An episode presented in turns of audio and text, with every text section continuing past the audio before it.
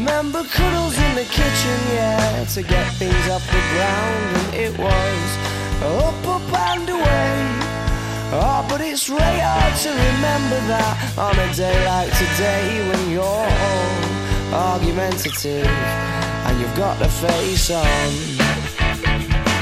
Hola, hola, hola, ¿qué tal? Bienvenidos a un nuevo programa del Sprint. Ya estamos aquí de vuelta en la sintonía del 89.1 de la FM, en la emisora del deporte, en Sport Direct Radio.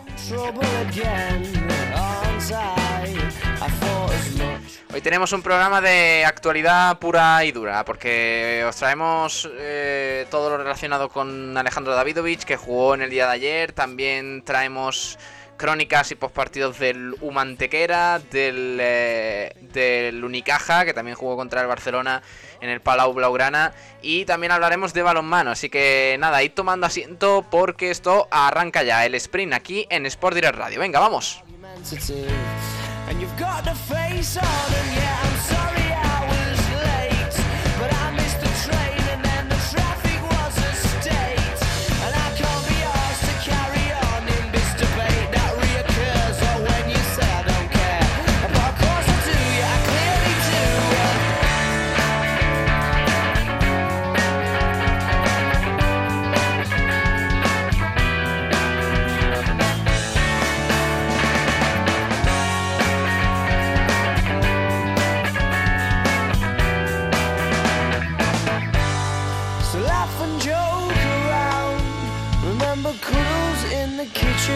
To get things off the ground, and it was up, up and away.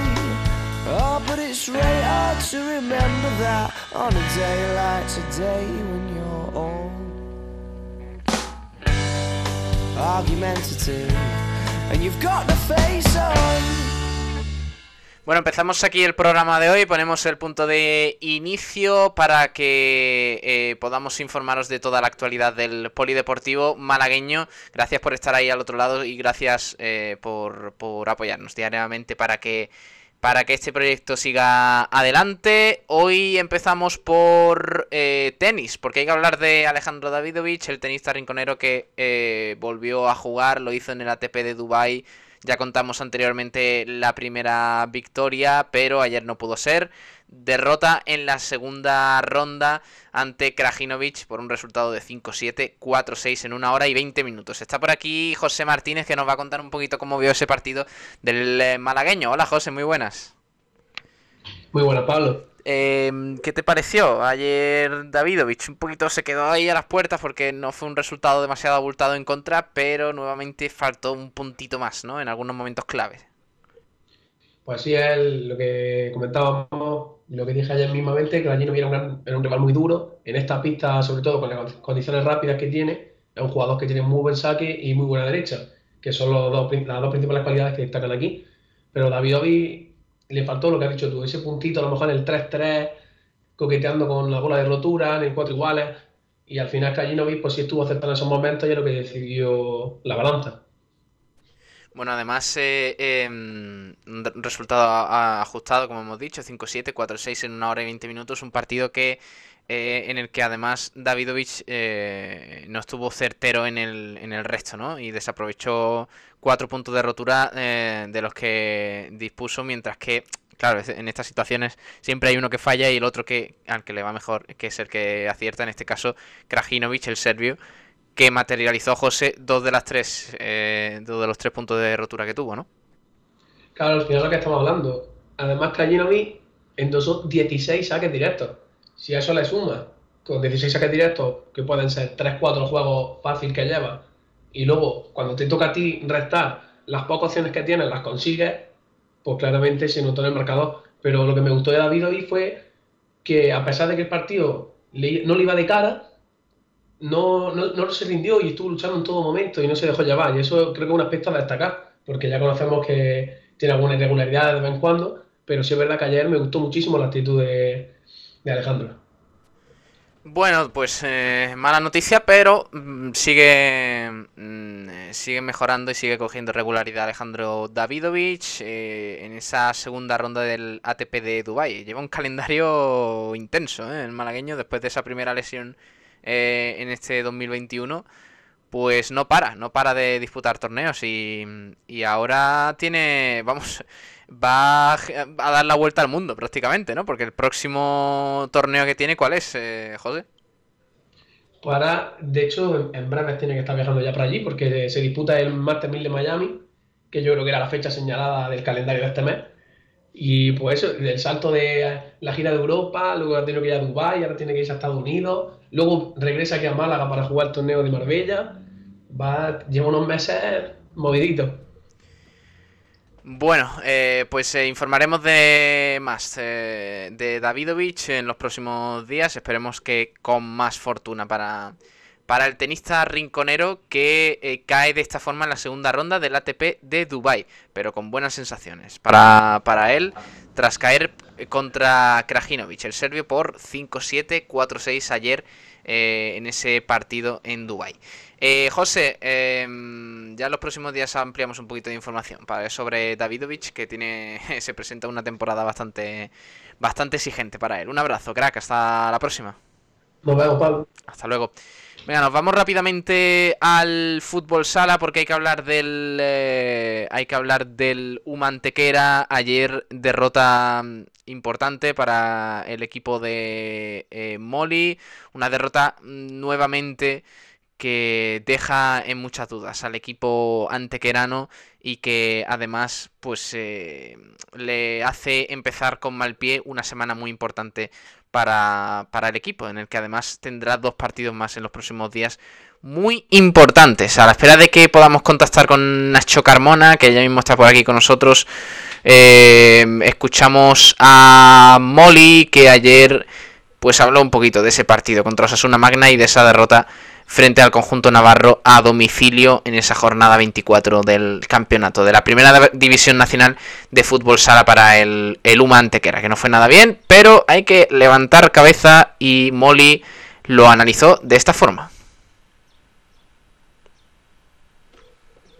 En primera división, eh, esta vez no ha sido los primeros minutos, pero sí ha sido la primera parte y no con, con, esa diferencia, ¿no? Y, remontarlo es complicadísimo, poner un, un 5 a 0, bueno, eh, se me antoja muy, muy difícil, ¿no? Y sobre todo un equipo en su casa, eh, con afición, con la calidad que tiene, eh, hemos sacado 5 para el portero jugador y hemos, hemos hecho dos goles, hemos podido ser cuatro. Es que, a ver, el problema está en que sí que es verdad que intentamos competir, queremos que, que le hacemos todo, pero no es suficiente en esta categoría tenemos que dar un poquito más, tenemos que dar un, paso más porque, porque bueno, porque está, está comprobado que, los equipos están fuertes, los equipos que empezaron mal ahora están para arriba y, bueno, y, la verdad que parece que no hemos desactivado.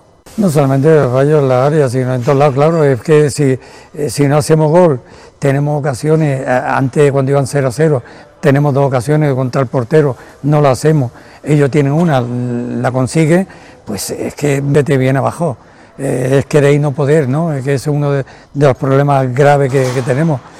Yo, bueno, nos tenemos que autoculpar todo y tenemos que, reflexionar todo y, pensar que, bueno, que, algo está pasando, que no estamos haciendo bien, tanto por un lado por otro, y tenemos que intentar de, mejorar a partir de ya, porque cada vez queda menos y los equipos de abajo van puntuando, con lo cual, bueno, pues eh, es responsabilidad nuestra. No da tiempo a, recuperarte, solamente tenemos que pensar que, bueno, que hemos perdido, que sí, que tenemos que analizar por qué hemos perdido, tenemos que, eh, pensar los errores que hemos cometido no volverlo a cometer, ya lo hemos, pero es que esto... Esto es algo que se repite, se está repitiendo muy a menudo en estos últimos partidos. Eh, siempre hablamos lo mismo, a ver si no cometemos lo que, lo que, hemos, lo que hemos hecho mal. Y volvemos a cometerlo, y, bueno, ahí nos metemos todos, ya digo, mm, es, cuestión de, eh, bueno, estamos en un momento bajo, un momento de, crisis, un momento de, de, que no encontramos portería, no hacemos gol, estamos trabajando bien, están los chicos los entrenamientos se ven que, está bien, que tiene actitud, que, que, tiene predisposición, que bueno, que tienen ganas, pero después los partidos, amigos, esto es la primera división, y voy a repetir, y ya hemos estado años y hemos, nos ha pasado factura, y, y esperemos que este año que todavía, todavía dependemos de nosotros y tenemos tiempo para rectificar. Pues esas eran las declaraciones, las impresiones de Molly después de ese partido, de la jornada 24 frente a Osasuna Máquina. Esa derrota del Humantequera y está por aquí Nacho Carmona. Hola Nacho, ¿qué tal? Muy buenas. Buenísimas tardes, Pablo. Eh, ¿Qué te pareció el partido? Nuevamente, pues 7-2, eh, una derrota muy abultada y la defensa que sigue siendo un quebradero de cabeza absoluto. Pues lo de toda la vida, Pablo. El UMA, que es un equipo que durante los partidos tiene momentos de dominio, y es lo que a mí me sorprende porque tiene momentos de dominio, de tener la pelota, de saber qué hace con la pelota. Pero esos momentos no acaban en ninguna ocasión reseñable. Es decir, podemos resumir el buen hacer del UMA en que lo hacen bien, pero no culminan. O sea, es, es un dominio estéril totalmente. Y al final, en primera división, si no aprovechas los buenos momentos que tienes y tu rival sí, porque en primera división se supone que hay nivel para aprovechar lo que se hace bien.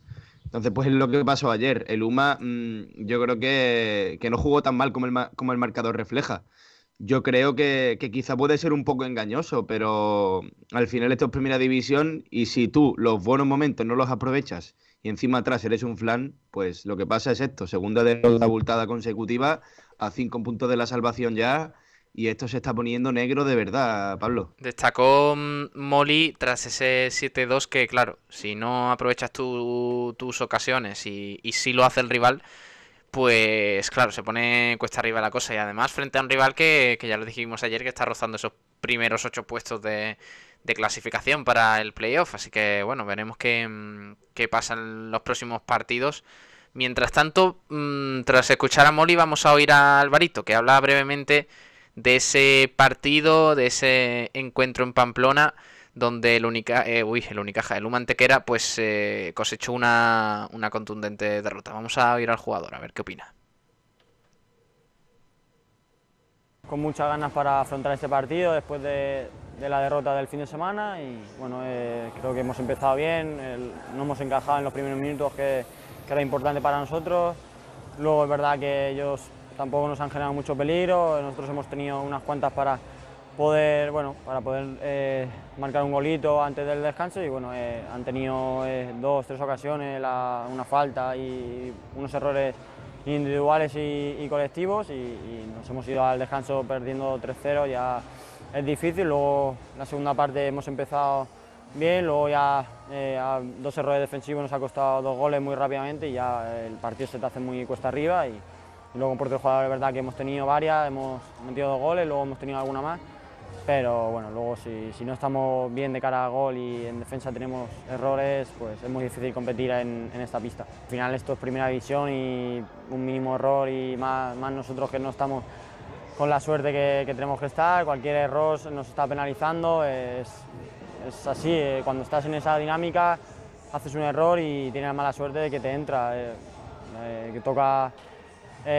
afrontar los partidos siguientes con, mucho más trabajo, más, dedicarnos más a competir y no a, jugar bien y, ya está. En la primera parte hemos perdonado, yo creo, hemos tenido prácticamente las mismas ocasiones y luego en la segunda parte con el Puerto Jugador también hemos tenido varias ocasiones, pero no estamos de cara, no estamos acertados de cara a gol y tampoco estamos acertados en defensa, entonces es muy difícil competir. Pues nada, sin acierto en defensa ni en ataque, muy difícil competir. Con eso nos quedamos de, Alvarito. Eh, del partido poco más que analizar, ¿no? Aparte de Nacho de, de ese acierto de los Asuna Magna, eh, que bueno, anotó los goles como churros prácticamente del partido es que es un análisis complicado, creo yo, Pablo. Porque no vi a Lumante que era mal, es que no lo vi mal. Es decir, tuvo muy buenos momentos y yo creo que el resultado es demasiado abultado. Pero es que lo que hemos comentado, es que yo creo que no hay otra lectura, no hay otra, otra, otra causa de esto que ha pasado. Y es que atrás somos un flan en determinados momentos, y por ejemplo se vio en la segunda parte cuando el equipo saltó al parque, que cayeron dos goles seguidos, ya con 3-0 en el marcador, pues pasamos al 5-0 y ya el equipo lo mate definitivamente, pero que Luma tiene buenos minutos, no da sensación de apatía, no da sensación de ser un equipo que no compite. Lo que pasa es que no, no somos prácticos, creo que es la palabra. Vale, ¿y qué más compromisos tiene Luma Antequera esta semana? Porque en los próximos días creo que tiene hasta dos, ¿no? Pues mira, Pablo, mañana vamos a viajar a Murcia para medirnos a el Pozo Murcia en su pabellón, partido que corresponde a los cuartos de final de la Copa del Rey de Fútbol Sala. Y bueno, pese a la mala situación que tenemos en la liga, si mañana conseguimos ganar al Pozo Murcia, estaríamos por primera vez en nuestra historia en la Final Four de la Copa del Rey. Así que bueno, sería una forma de ahogar las penas para el Humantequera y sería una forma de entrar en las páginas de la historia del fútbol sala, pese a la mala situación que tienen en liga. Yo creo que no deberían privarse de, de salir mañana al 100% y de ir a por la Copa, porque ya que estamos aquí, ya que hemos llegado a cuartos de final, pues a dar el resto. Y luego, pues el domingo el Lumantequera vuelve al pabellón Fernando Argüelles para medirse a Industria Santa Coloma, ya un compromiso de liga y, en un partido que, que, sí que sí no podemos perder. Es que sé que lo decimos siempre, que el Lumantequera juega un nuevo partido de liga contra un rival, entre comillas, asequible, que no podemos permitirnos perder. Lo decimos contra Osasuna, lo dijimos también contra Zaragoza y ahora lo digo contra Industria Santa Coloma. Pero es que cada fin de semana que pasa y cada partido que pasa, la necesidad se intensifica, Pablo. Sí. Bueno, eso respecto al Humantequera, pasamos de página, derrota 7-2 eh, frente a Osasuna Magna. ¿Qué más nos querías comentar, Nacho? Creo que hay eh, que hay horario, ¿no? Calendario para la segunda vez, la segunda fase.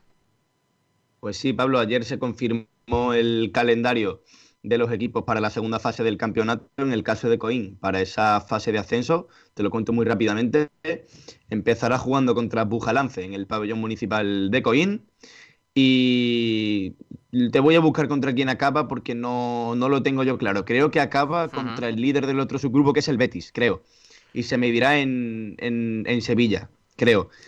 Y luego en la, segunda división B, la fase de descenso, ya tenemos también calendarios confirmados y la primera jornada enfrentaría a Victoria Kent en el Limón contra el Carmonense, recordemos el colista del subgrupo A, también al Torremolinos con el Unión África Ceutí en el Palacio San Miguel y el Atlético Carranque recibiría en Guadalajara a Jaén Paredes Interior B. La última jornada de liga pues sería Carranque Jerez Deportivo eh, Torremolinos, Carmonense y Victoria Kent descansaría, porque recordemos que es un subgrupo de 11 equipos, hay 6 clasificados del B y 5 del A, por lo que van a tener que descansar cada jornada uno del subgrupo B obligatoriamente y a Victoria Kent le va a tocar en la última jornada. Mm. Bueno, pues eh, estaremos atentos a eso, veremos qué tal se le da esa segunda fase a los equipos malagueños de esa segunda B. Eh, hecho Carmona, un abrazo, crack, hasta la próxima. Un abrazo, Pablete, nos vemos. Hasta luego. Nos vamos rápidamente al baloncesto porque hay que hablar de muchas cosas y como siempre con los amigos de Jamones y Embutidos Gómez del Pozo. Jamones y Embutidos Gómez del Pozo, el jamón que sabe el triple, te ofrece la información del baloncesto. Y ahora sí nos centramos en el baloncesto porque ayer partido del Unicaja en el Palau Blaugrana y derrota muy contundente frente al Barcelona de ella sí que Vicius, 79 a 55 en un partido engañoso, porque eh, bueno, la realidad es que fue bastante parejo a lo largo del mismo, pero finalmente en el último cuarto, pues la cosa se decantó muchísimo. Vamos a analizar un poquito el encuentro con Tomás Medina, que está por aquí. Hola Tomás. Hola, buenas tardes. Y con Santiago. Hola Santiago Gómez, ¿qué tal? ¿Cómo estamos? Hola, muy buenas. Eh, como digo, partido Partido raro, ¿no? Porque eh, el Unicaja, eh, entre medias, jugó bastante bien, plantó cara a uno de los mejores equipos de Europa, pero empezó mal y acabó peor. Eh, estamos hablando de que en el primer cuarto se fue el Unicaja con un 23-13 en contra. luego en el segundo y en el tercero, sorprendentemente, dio bastante bien la cara con ese 17-19 en el segundo cuarto, se fue venciendo incluso, y ese 20-19 en el tercer cuarto, que oye, pues, pues, ponía la cosa un poquito pareja, ¿no? 60-51, solo 9 de desventaja para el último cuarto, pero claro, lo que pasó en el último en los últimos 10 minutos pues eh, digamos que es una es una de esas lagunas Santiago que suele tener el Unicaja, porque es que fue un 19-4 de parcial en los últimos 10 minutos de partido. ¿Qué pasó ahí? Sí, incluso si nos remontamos a los últimos 3 minutos del tercer cuarto, sería un 28-5 de parcial total de esos últimos 13 minutos. Eh, que es que el Unicaja no anotó, no sabía qué estaba haciendo en ataque. También es verdad que ya sé que Vicius dijo, oye, ya queda muy poquito, vamos a rematar el partido y en cuanto el Barcelona puso el pie en el acelerador, pues el Unicaja se vio sobrepasado por la calidad y por los recursos del conjunto local. Eso es la verdad y bueno, hay que estar contentos que el Unicaja por lo menos se lo puso complicado. Ahora repasamos un poquito los números, pero claro, Tomás, es sorprendente que un equipo pueda jugar tan bien durante 20 minutos, eh, o 17 a lo mejor, quitando esos 3 minutos que ha dicho Santiago del tercer cuarto, eh, como fue antes del descanso, justo después también, donde el Unicaja parecía que podía llegar a igualar el partido y que de repente caiga en un agujero negro mm, de, no solo no contener eh, todo el poderío ofensivo que tiene el Barcelona, sino no saber qué hacer con la pelota en ataque. ¿Qué pasó? ¿Qué, ¿Cómo evalúas tú ese, ese rendimiento final? Bueno, pues rendimiento final del partido, es como siempre, tenemos un equipo que, no está físicamente eh, al 100% y entonces, lógicamente, mientras va pasando más minutos del partido, pues se van encontrando con que no tienen, eh, se van quedando sin gasolina. Y ayer, pues prácticamente en el último cuarto volvió a pasar lo mismo que en los últimos partidos. Los anteriores hemos conseguido salvarlo, pero también el bajonazo al final del partido ha sido notorio. Eso por un lado, y después la diferencia de plantilla y de presupuesto, tanto física como económicamente, eh, entre el Barcelona y el Unicaja, pues hombre, se tiene que ver, podemos jugar y nos puede salir, a, ellos salirle el partido tonto y a nosotros salirle el partido del 200% y ganarle. Pero lo normal y lo lógico es que te peguen una paliza ya te digo, es que estamos hablando de la quinta parte del presupuesto del fútbol club Barcelona, el, presupuesto este año del Unicaja. Hmm. Eh, en cuanto al Unicaja, repasamos un poquito los números porque es verdad que la anotación esta vez sí se repartió bastante. Eh, bueno, una anotación muy pobre, hay que decirlo, porque al final fueron tan solo 55 puntos, pero por el mal bagaje del último cuarto, que es lo que desvirtuó todo, porque hasta el momento el Unicaja pues no llevaba mala, mala media, 13 puntos en el primer cuarto, 19 y 19 en el segundo y en el tercero. Eh, pero claro, finalmente no hubo ningún jugador, Santiago, que tomara un poquillo eh, el liderazgo del equipo en ataque y el máximo anotador fue, fue Deon Thompson. En casi 31 minutos, 11 puntos para él, 14, 14 de valoración, ¿no? Fue un partido pobre en ataque, ¿no? Sí, fue un partido que destacó más por las pérdidas y las faltas que por el ataque en sí y los tiros. Los porcentajes son bastante malos, sobre todo el Unicaja, pero el Barcelona tampoco tiene porcentajes que digas muy, muy buenos, solo, salvo el tiro de tres que estuvo por encima del 40%. El único de que destacó un poco más fue Dion Thompson, como has dicho tú, pero vimos también a Butel dar ciertos destellos, en Zosa que se impuso a pivots bastante fuertes como pueden ser eh, Davis o incluso algún momento con Mirotic y tal, pero se quedó en eso, en un intento y poco más.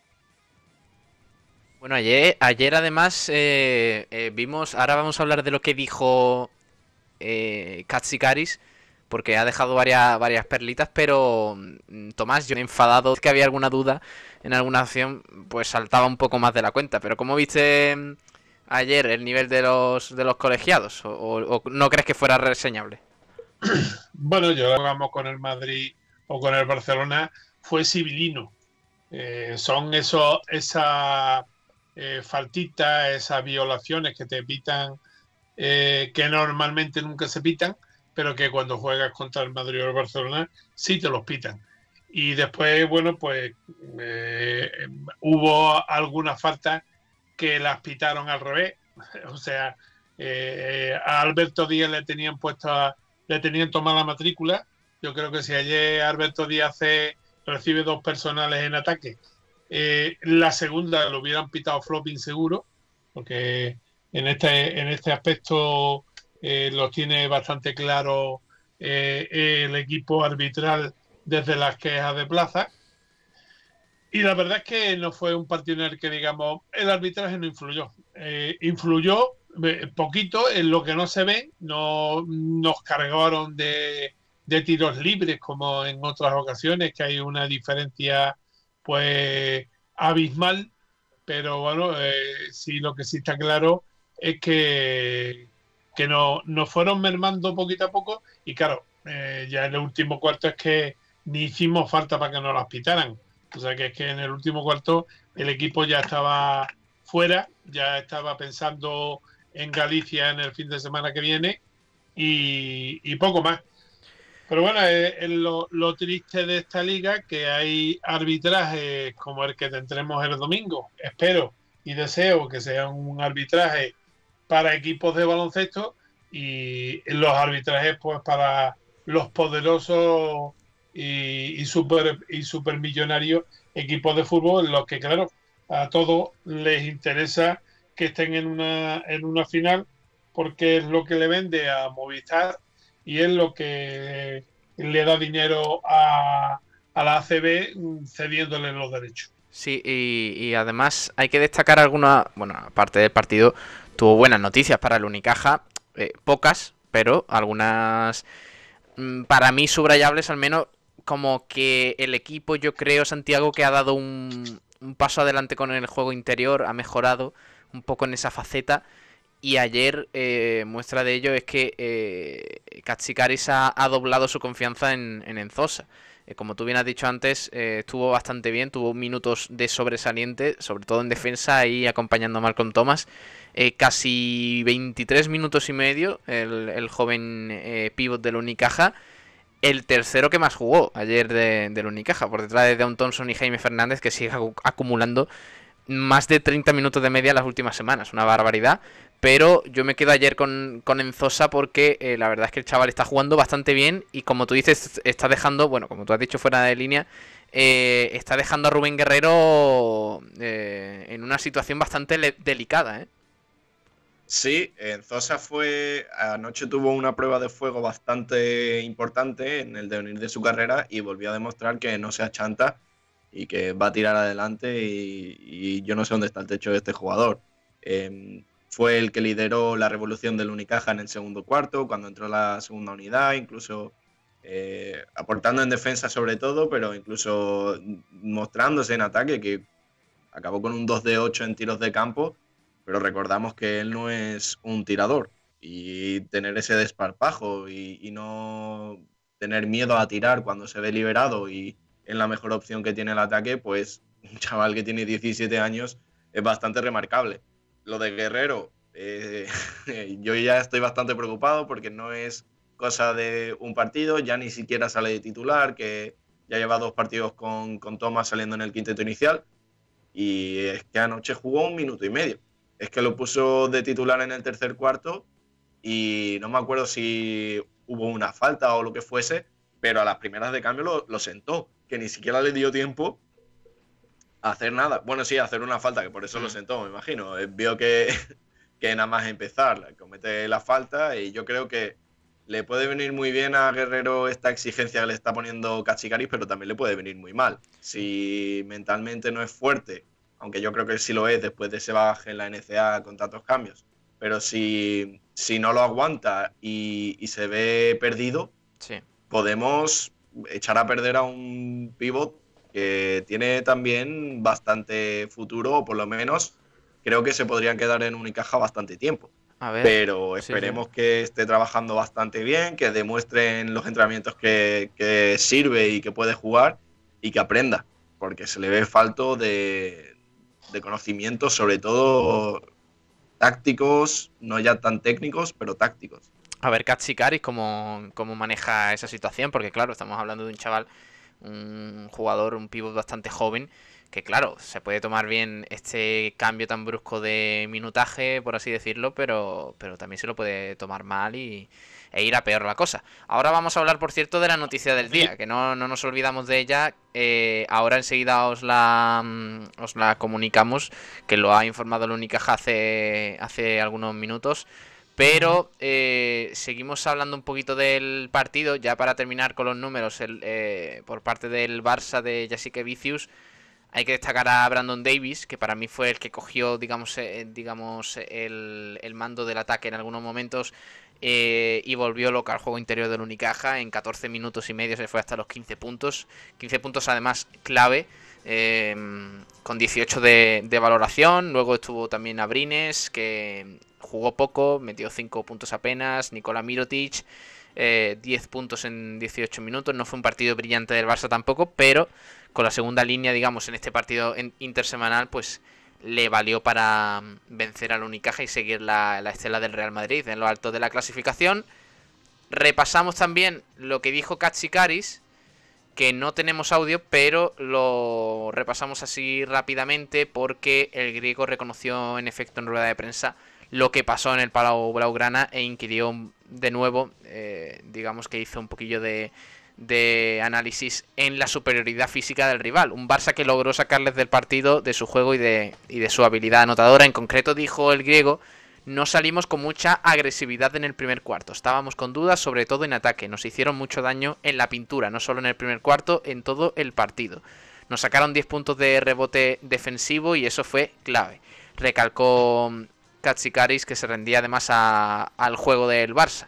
Dijo eh, textualmente, era muy difícil, su defensa, la manera de defender es tan fuerte, tan física, con las manos y el cuerpo, tan físico como equipo y colectivo. Nos sacaron de nuestros sistemas, de nuestra fluidez y de nuestro juego. Además, eh, Katsikaris señaló que a partir de ahí eh, a partir de, de, ese primer cuarto tan negativo, el equipo compitió hasta el tercero y en el último su defensa fue muy asfixiante. Nos quedamos sin gasolina, era muy difícil de responder. Cometimos pérdidas con las que ellos metieron puntos en contraataque. Fue un tortazo muy bueno contra el mejor equipo de Europa ahora mismo. Pocas cosas se pueden aprender de este partido. Hay pocas cosas que eh, rescatar. Y ya para finalizar, eh, señaló Katsikaris que en baloncesto puede pasar esto. No creo que la diferencia sea tan abismal como la que se mostró ayer en ese marcador, 79-55, pero hemos metido solo 4 puntos y eso hay que mejorarlo. Señaló Katsikaris sobre ese último cuarto del Unicaja en el, Palau y además concluyó con que en ataque no somos un equipo tan pobre. En el último cuarto, ellos con las rotaciones que tienen, apretando, no teníamos espacio. Hemos competido tres cuartos, no hemos jugado bien, pero hemos estado en el partido jugando mal. Hay que seguir, era muy complicado y tiene que salir un partido casi perfecto para poder competir hasta, hasta eh, los últimos instantes frente a este equipazo. Eh, eso decía Katsikaris. Em, que bueno, mm, Tomás, no sé si quieres, si quieres analizar algo de, sus palabras, pero nuevamente eh, digamos que subrayó esa importancia del juego físico, del juego interior, que el Barcelona, pues al Barcelona le sobra completamente. Hombre, ya mismo que físicamente los jugadores del Barcelona parecía que estaban jugando contra el equipo EVA de Unicaja, porque es que nos ganaban eh, en casi todas las posiciones, nos sacaban la cabeza. Eso es indiscutible. A mí sí me gustaría, eh, bueno, pues hacer un comentario a ver si da la casualidad que lo vemos alguna vez en algún partido. Y es que me gustaría ver jugando al mismo tiempo a Enzosa con, con Thomas. ¿eh? olvidarnos de Thompson y de, Abromaitis, perdón, que están los dos eh, ahora mismo en un pésimo y bajísimo estado de forma, pese a que ayer mejor del partido por número fuera Thompson, pero están los dos de una, baja forma increíble. Y a mí yo creo que el, dueto eh, en Zosa Thomas podría ser bastante interesante eh, porque son dos jugadores que, que de momento van con muchísimas ganas al rebote y, a meter puntos. Y yo apostaría por ellos dos si casi casi quisiera seguir haciendo, eh, digamos, prueba hasta que consiga sacar un, equipo en condiciones. Tendremos, espero y deseo que Thompson y que Abromaiti pues los recuperemos lo antes posible. Pero yo haría la prueba con Toma a ver qué tal se da la cosa. Hmm. Eh, bueno, vamos a hacer vinos y eventos, que tenemos que elegir al mejor jugador del partido de ayer. Eh, yo el mío lo tengo claro, no sé vosotros, así que ahora os pregunto. Vinos y eventos. Vinos y Eventos te ofrece el premio Jugador Vinos y Eventos del Unicaja de baloncesto. En esta pequeña sección elegimos al mejor jugador del Unicaja eh, y participando en la encuesta que ponemos tras cada partido en Twitter con una respuesta a ese tweet, pues podéis participar en el sorteo de una botella de vino Bodegas Excelencia y una copa personalizada por vinos y eventos. Y ayer en concreto eh, pusimos eh, cuatro opciones que eran, a ver que lo tengo por aquí. que eran las siguientes: Yannick Enzosa, Deon Thompson, Jaime Fernández y Adam Wasinski. Eh, Tomás, ¿con quién te quedas tú? Con Enzosa, indiscutiblemente, fue el mejor jugador del partido. ¿Y Santiago? Sí, también con Enzosa, que fue el más completo, pero Thompson también hay que nombrarlo porque fue el único que tiró del carro en algún momento en, el aspecto ofensivo. Pues ganó Enzosa, sí señor, con mayoría además eh, absoluta, como se dice en términos políticos, 62,5% de los votos para el chaval y el siguiente más votado, 31,3% para Deon Thompson, que fue el que más puntos anotó, pero eh, digamos que a la afición le ha gustado más eh, Enzosa. Así que va para Yannick Enzosa este premio jugador Vinos y Eventos del Unicaja, ayer en el Palau Blaugrana. Vinos y Eventos te ha ofrecido el premio jugador Vinos y Eventos del Unicaja de baloncesto. Ahora que toca a Santiago esperar al fin de semana, ¿no? Nueva jornada de Liga Andesa. Sí, este fin de semana que el Unicaja juega contra el Obradoiro, eh, no estará Pepe Pozas, que es el único ex cajista en el cuadro gallego, tiene que viajar para jugar el sábado 20 a las 6, allí en Galicia. Pues partido muy importante que viviremos aquí en Sport Direct Radio y que a partir de mañana ya iremos analizando un poco. No nos vamos a ir eh, todavía sin antes eh, hablar de esa última noticia, Santiago, que es la del Unicaja. Que yo creo que a ti, a ti te hace a ti te hace ilusión, especialmente ilusión, porque porque bueno, y a Tomás creo que también, ¿eh? A Tomás creo que Bueno, el Unicaja ha anunciado esta mañana que Volodymyr Gerun ya no forma parte del equipo. Se desvincula el pívot ucraniano que no seguirá en el, en el conjunto de Casigaris, como digo, desvinculado de forma oficial y el Unicaja que además quiso desear al pivot eh, ucraniano suerte en su siguiente etapa profesional. El eh, jugador que ha jugado 79 partidos en este tiempo, ha promediado 5,9 puntos, 3,6 rebotes y 8 de valoración y poquito más eh, de, de Gerun. Tomás, no sé cómo valoras esta, esta salida. Bueno, era normal, era el pivot más, más malo que teníamos no estaba dando el nivel que habitualmente está dando. Este muchacho parece que se casó y, no sé, a partir del momento en el que se ha casado se ha vuelto como un calcetín. Era un, jugador que, bueno, pues llamó la atención ya precisamente jugando en el rival que vamos a tener el próximo fin de semana en Obradoiro. Nos los traímos como un proyecto en cierne, pero se ha quedado en eso, en proyecto. No, ni en Cierne ni en nada. Ahora ya para la selección del mini de, de su país, pues hará bastante buen juego allí. ¿Qué opinas tú, Santiago? Que yo creo que por fin se resuelve una situación que todo el mundo sabía que iba a fracasar y que cuanto antes se hubiese resuelto, mejor. Llega tarde, pero ha llegado, que es lo importante. Y bueno, pues mucha suerte a Gerun, que ahora me queda. Yo también estoy un poco triste porque Claro, ahora quién voy a llamar yo Volardo, porque el juego de palabras ya no me sirve. claro. ¿quién va a heredar ese puesto? ahora tendré que inventarme algún otro mote. y darle, y darle por supuesto el pésame al presidente hmm. que decía que un, un jugador que estaban pegándose guantazos los principales equipos de Eurocup por ficharlo. Ahora ya lo tienen libre. Creo que ¿eh? incluso ya tiene una oferta del Olympiacos, Tomás. Sí, sí, y, otra del Panathinaikos, no sabe... ojito, eh, que no sabe... Tiene la agenda completa, Gerun, eh. eh ojito mm. con el CSK que está por ahí también. Eh, bueno, veremos qué pasa. Y no se olvide. Eh, lo, lo, que sabemos a día de hoy es que eh, Gerun ya no forma parte del Unicaja, así que pasa página el equipo, digamos, con respecto a este jugador. Eh, chicos, vamos a ir cerrando, vamos a ir despidiendo aquí el baloncesto, así que mañana más y mejor. Pablo, sí, dime. Pablo, si me permite, antes de despedir, decir que ayer, aunque el partido que centraba la atención de, la gente es precisamente el Barcelona única que hemos comentado, decir que hubo un derby en derby provincial en eh, jornada 11 de la Liga EVA que se recuperaba entre el Club Baloncesto Benavís y Nova School y que fueron los locales del Benavís los que se los llevaron por 77 a 70 con un Pellerín con 25 de valoración y doble dígito como el jugador más destacado del partido. Y decir que Benavís llegaba a esta cita precisamente en séptima posición, creo que si no mal no recuerdo, y después de esta victoria se coloca como segundo clasificado con 10 victorias y 4 derrotas. Hoy jugarán las niñas de Unicaja y el jueves será el Marbella el que ocupe el punto. O sea que de aquí a que juguemos el sábado con el Mombú Obradorio, vamos a tener unos cuantos partidos más de nuestra agenda que aprovecho para adelantar, ya que hasta el próximo lunes no me volveré a encontrar con vosotros. Vale, pues Tomás, eh, te mando un fuerte abrazo y ya nos escuchamos el lunes. Pasa buen final de semana. Venga, muchísimas gracias. Esperemos pasarlo lo mejor posible y sobre todo que el lunes esté ya en condiciones y pueda hablar sin ninguna molestia. Eh, un fuerte abrazo, hasta luego. Adiós, Venga, para vosotros y como siempre, la mascarilla, que no se olvide. Eso, eh, muy importante.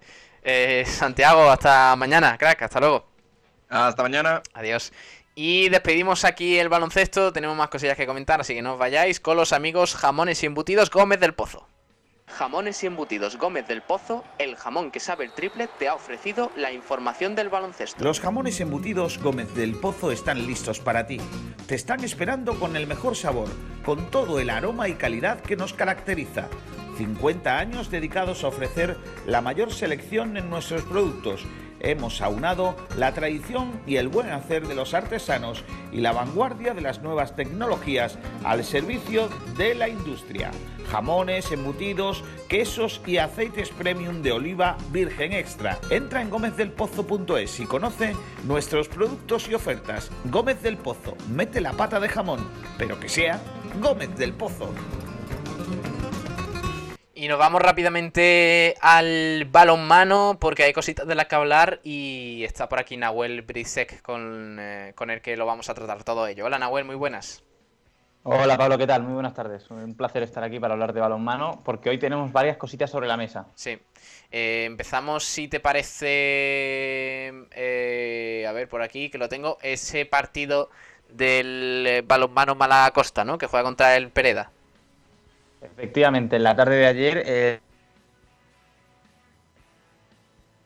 venció al Unión Atlántico Pereda 32 a 36 en su última visita, en su último partido de la primera fase de la Liga Guerrera Ciberdrola. Como ya hemos comentado, al igual que pasa en la división de Honor Plata masculina, eh, conocemos que en esta época del año las dos divisiones se dividirán en dos grupos, es decir, se partirá de que los mejores clasificados en la tabla en la primera fase irán a la lucha por un posible ascenso, por un posible ascenso en el caso de Plata y en este caso por la lucha por el título.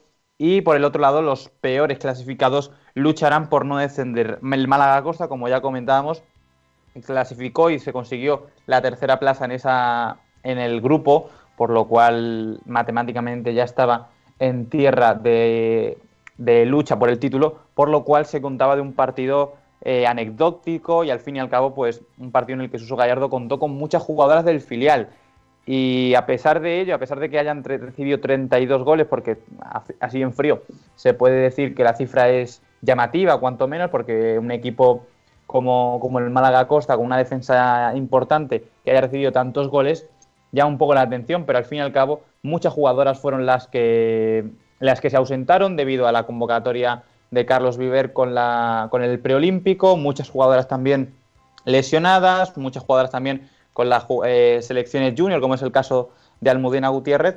Así que bastante bien la actuación del, del filial, por así decirlo, de la cara B del, del Málaga Costa ante el Unión Atlántico Pérez en su visita a Santander.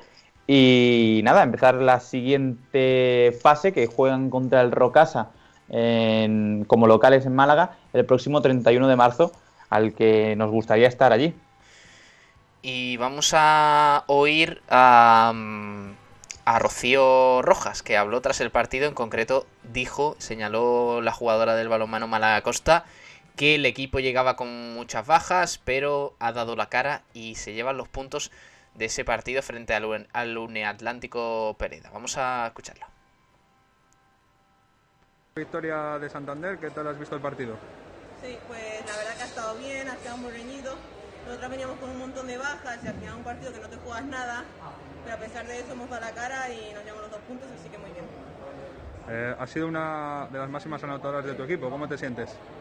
Bien, la verdad que todo el equipo está bien, hemos jugado todas, incluso las que han venido de plata, hemos aportado, así que la verdad que todo el equipo genial. ¿Qué crees que podéis haber mejorado hoy?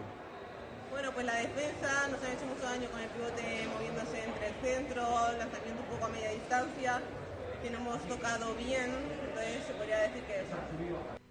Bueno, Rocío, os lleváis la victoria de Santander, ¿qué tal? Ay, eh, que se estaba repitiendo otra vez.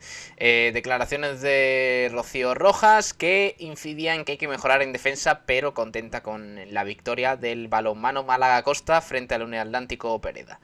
Eh, Nahuel, pasamos si te parece de tema porque hay que hablar del Trops Málaga y hay una noticia importante con respecto a un jugador de la plantilla, ¿no?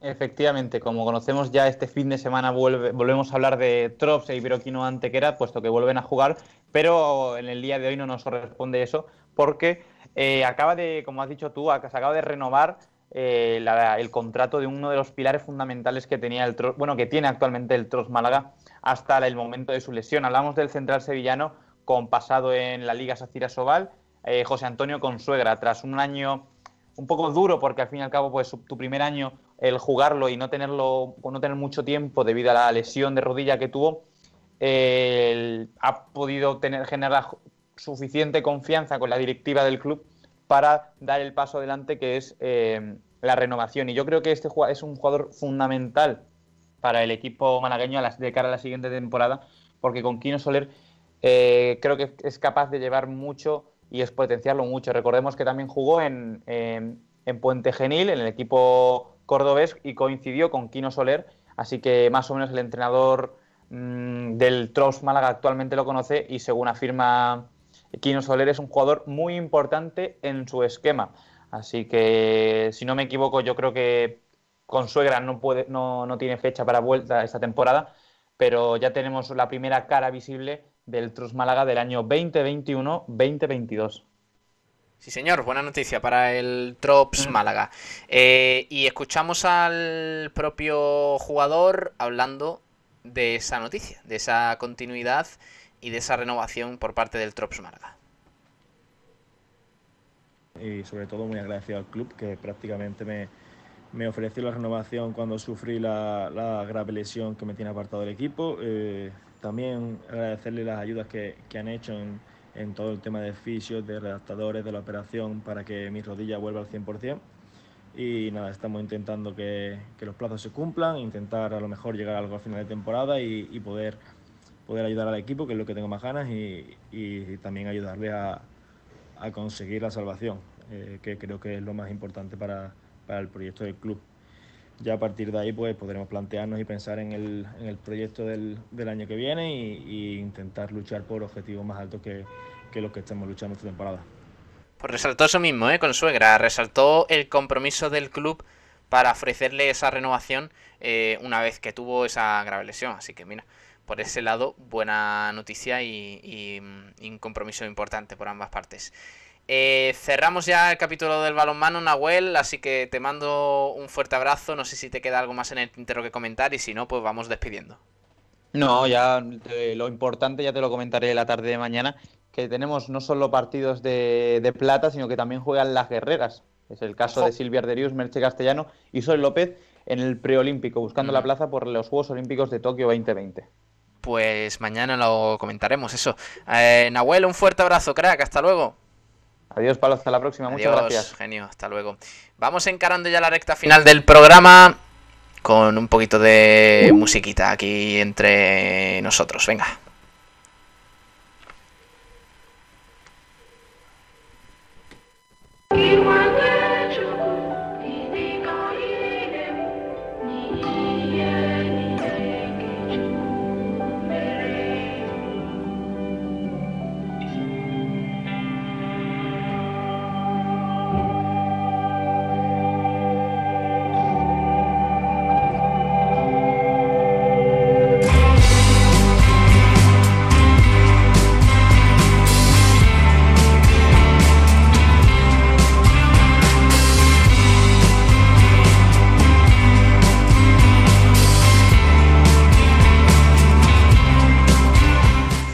Vamos a ir despidiendo ya el programa de hoy. Son las 3 y 2 minutos de la tarde de hoy, 17 de marzo de 2021. Yo soy Pablo Gilmora y, y de verdad que os agradezco mucho que hayáis estado aquí con, con eh, nosotros. Así que nada, os dejo con el resto de la programación. Ahora viene Pedro Blanco con Sport Center Diario y toda la información del deporte nacional aquí en esta casa. Un abrazo, hasta luego, adiós.